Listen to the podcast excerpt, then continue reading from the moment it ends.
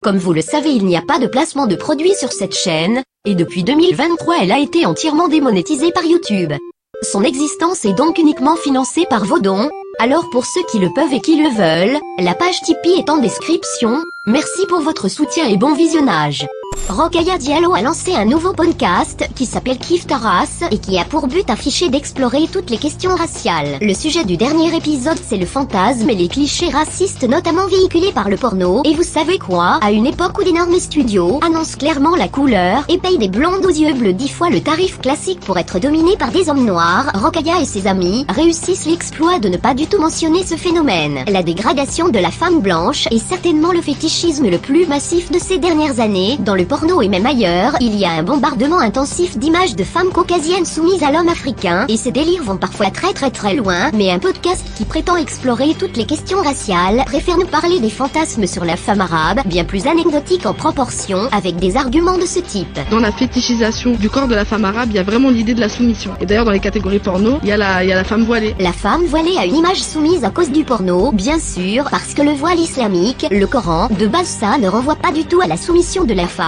évidemment, putain cette mauvaise foi stratosphérique. Rokaya aurait pu parler de ce cliché de l'européenne avec l'africain, ça aurait pu lui permettre de développer sur la fétichisation de l'homme noir, qui lui aussi est animalisé, vu comme un esclave sexuel, mais ça impliquait d'admettre que la femme blanche est elle aussi l'objet de multiples fantasmes raciaux, sûrement plus que toutes les autres, et ça c'est inacceptable. Et toi la féministe blanche de gauche, arrête de lécher le cul des femmes comme Rokaya, elles ne sont pas intersectionnelles, leur détestation des blancs et des blanches dépasse absolument tout le reste. Leur racisme transpire dans tout ce qu'elles disent et plus encore dans tout ce qu'elles ne disent pas. Regarde-toi.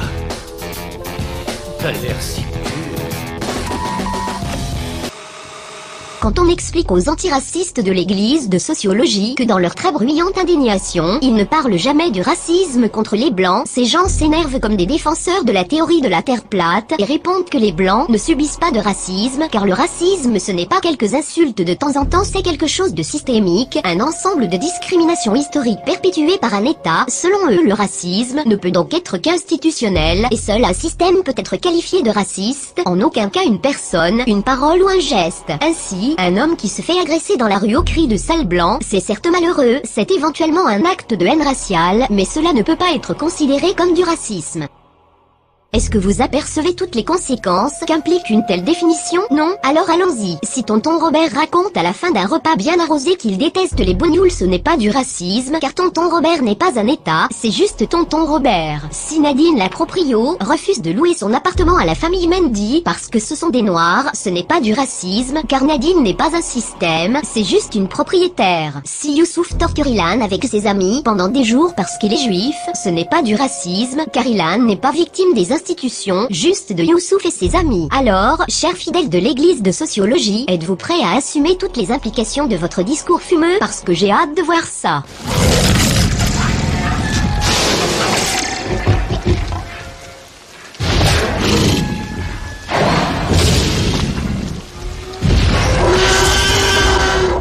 Putain, j'en ai marre d'avoir toujours raison. Ok, supposons que les lynchages de blancs ne sont que des actes de haine raciale et pas du racisme, admettons que les sociologues autoproclamés ont raison et que le seul racisme qui puisse exister soit le racisme d'État. Même en s'en tenant à cette définition, le racisme anti-blanc correspond à une réalité tout à fait concrète. En France, le gouvernement lance des campagnes de clips contre le racisme dans lesquelles tous les agresseurs sont blancs, mais pas une seule victime n'est blanche. L'État diffuse des affiches contre les discriminations à l'embauche et soutient clairement la thèse qu'il existe un privilège blanc les Français de souche sont directement insultés, la justice française rejette le caractère raciste des injures car selon elle, les Français blancs ne constituent pas un groupe de personnes. On nous dit que les blancs peuvent être victimes de xénophobie ponctuelle, alors que les racisés subissent un racisme institutionnel, mais c'est l'exact contraire qui est vrai. Quand Gilbert refuse de louer son appartement à un noir, il n'est pas animé par une idéologie de hiérarchisation des races, il fait un choix individuel, certes xénophobe mais ce n'est pas théorisé ni revendiqué, c'est un acte ponctuel, Gilbert ne va pas sur les plateaux télé pour justifier sa position. Concernant les Blancs en revanche, une armée de sociologues homologués par France Culture nous explique tranquillement que les Blancs sont une race à part, contre laquelle aucun racisme n'est possible et donc contre laquelle tout est permis. Le racisme anti-blanc n'existe pas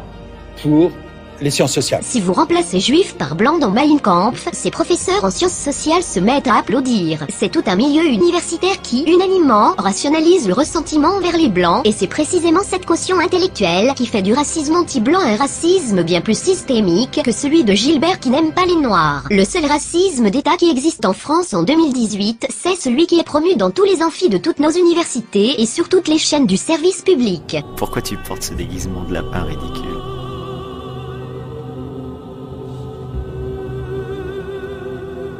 Pourquoi portes-tu ce déguisement d'homme ridicule?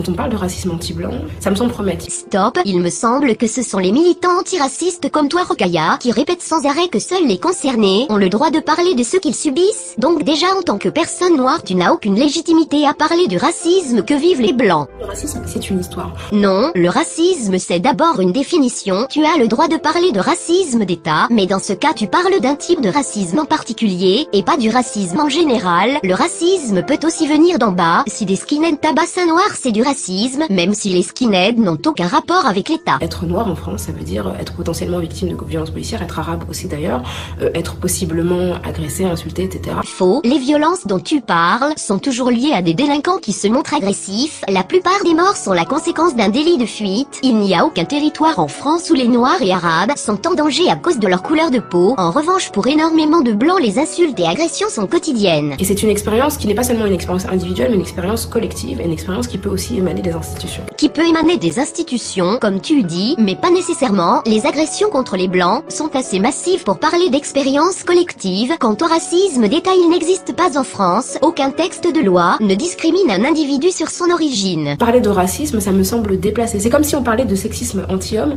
parce que quelques hommes sont battus. Les agressions anti-blancs aussi rares que les hommes battus, sérieusement Parler de racisme quand être blanc en France, ça reste euh, un avantage. Les blancs sont plus riches, ils sont privilégiés, ça me rappelle quelque chose tiens. Rokaya, t'es d'accord avec moi pour dire que les juifs par exemple ne subissent pas de discrimination d'État en France aujourd'hui? Est-ce que ça veut dire que l'antisémitisme ce n'est pas du racisme? Je te laisse reprendre la même logique pour les blancs. On peut pas euh, regrouper uniquement les choses dans ces deux catégories et nier qu'il en existe d'autres. Si tu ne termines pas ton exercice, tu vas avoir le premier zéro de la journée.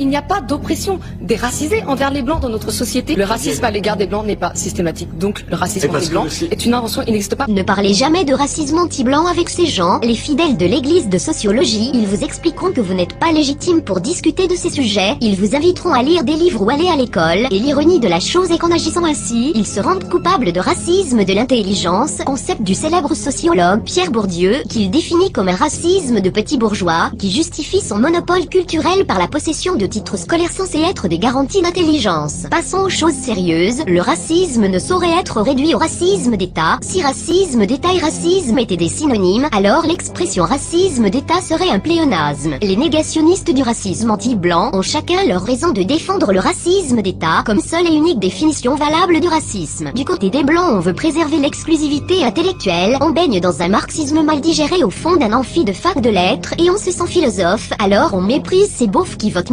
Et on répète en boucle les termes d'oppressé et d'oppresseur comme un chien de Pavlov, en espérant devenir un sauveur blanc aux yeux des racisés. Du côté des militants antiracistes non blancs, on veut le monopole de la souffrance pour justifier tous nos échecs, alors on choisit stratégiquement de reprendre les thèses des petits bourgeois blancs de fac, des thèses auxquelles on ne croit pas une seconde, mais qui nous permettent d'essentialiser un grand méchant blanc bien pratique. S'il n'y a plus de coupables, comment voulez-vous qu'on reste des victimes? Ces gens trahissent leurs intentions en refusant d'appeler racisme une haine pourtant bien réelle, ils contribuent sciemment à la diffuser. Comme le disait Albert Camus, mal nommer les choses, c'est ajouter au malheur du monde. Et ça tombe bien car ajouter au malheur des blancs, c'est la pulsion morbide qui les domine intérieurement. Dire le racisme anti-blanc n'existe pas, c'est comme dire « mon fils vient de m'apprendre que je n'ai pas d'enfant », c'est une phrase qui prouve aussitôt l'inverse de ce qu'elle énonce. Pour l'instant, tu te sens un peu comme Alice. Tombée dans le terrier du lapin blanc. Il n'y a pas de théories en France qui ont hiérarchisé euh, sur le plan racial et qui ont dit les blancs sont inférieurs.